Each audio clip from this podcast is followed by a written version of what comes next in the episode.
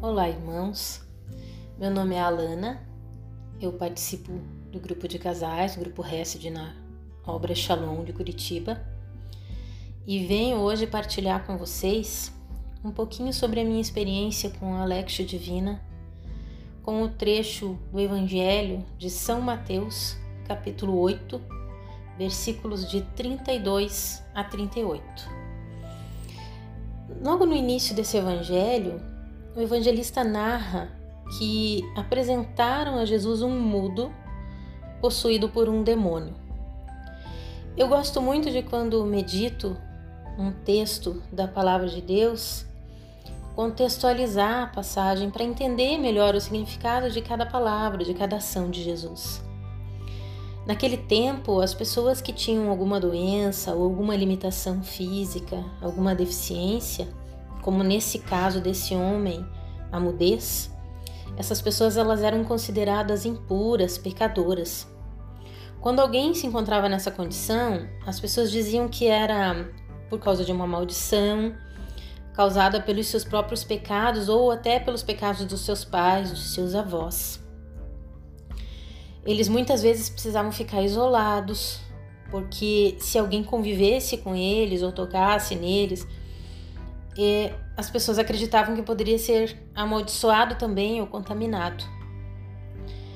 É, por isso me chama muita atenção quando assim no início desse, desse evangelho, dessa passagem, é, o evangelista diz que apresentaram-lhe um mudo.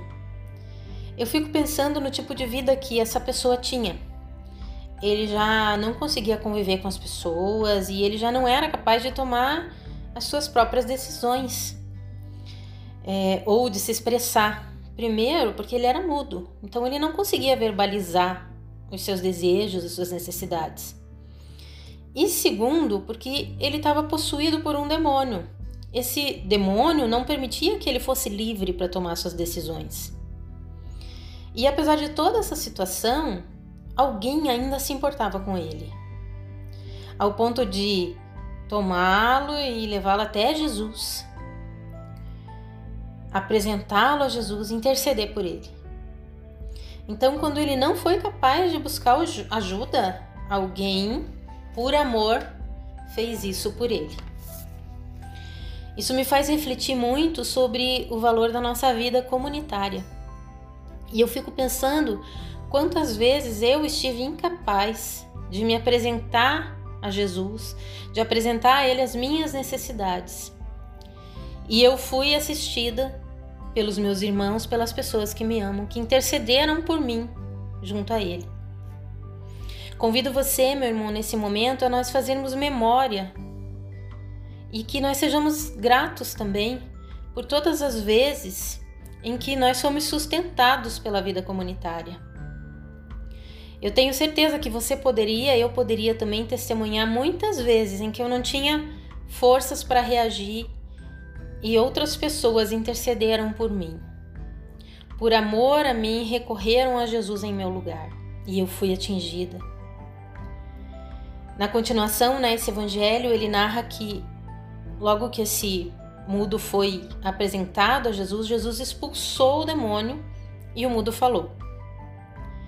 Eu imagino assim que essa libertação ela se deu, claro, pela misericórdia que Deus, né, que Jesus teve com ele naquele momento, a compaixão que Jesus teve por ele, mas que também se deu por causa da fé daqueles que o levaram para ser apresentado a Jesus.